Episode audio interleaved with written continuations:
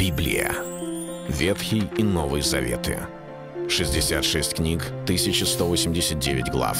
Ее писали 40 человек, 1600 лет. Но автор один – Бог. В течение года вы узнаете о 365 важных стихах Библии на 7 разных тем. Слово, Бог, Христос, вера, жизнь, семья, церковь. Программа «Три минуты Библии». Стих дня зная прежде всего то, что никакого пророчества в Писании нельзя разрешить самому собою. Второе послание Петра, первая глава, 20 стих. Исследуя Писание, мы находим не только притчи, не только какие-то исторические события, описывающие жизнь Христа, апостолов или пророков. В Библии есть очень много пророчеств.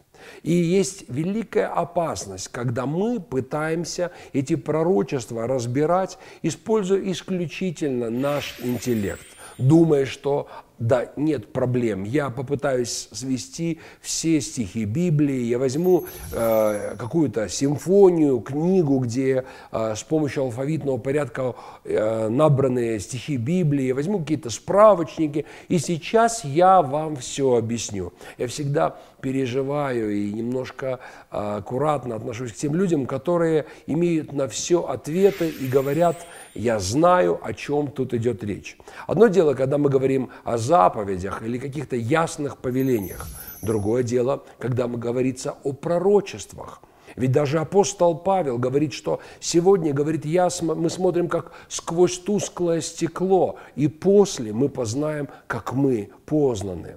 Вы помните, однажды Иисус взял свиток и начал проповедовать в синагоге цитату из Исаии, где сказал «Дух Господень на мне, Он помазал меня благовествовать нищим, исцелять сокрушенных сердцем, проповедовать пленным освобождение, отпустить измученных на свободу, проповедовать лето Господне благоприятно». И потом написано «сел» и глаза всех были устремлены на него. Но если открыть книгу пророка Исаи, то ведь там идет продолжение, и сказано «и день мщения Бога нашего». Но почему же Иисус прочитал лишь часть отрывка и дальше не читал? Дело в том, что это не был тот самый день мщения.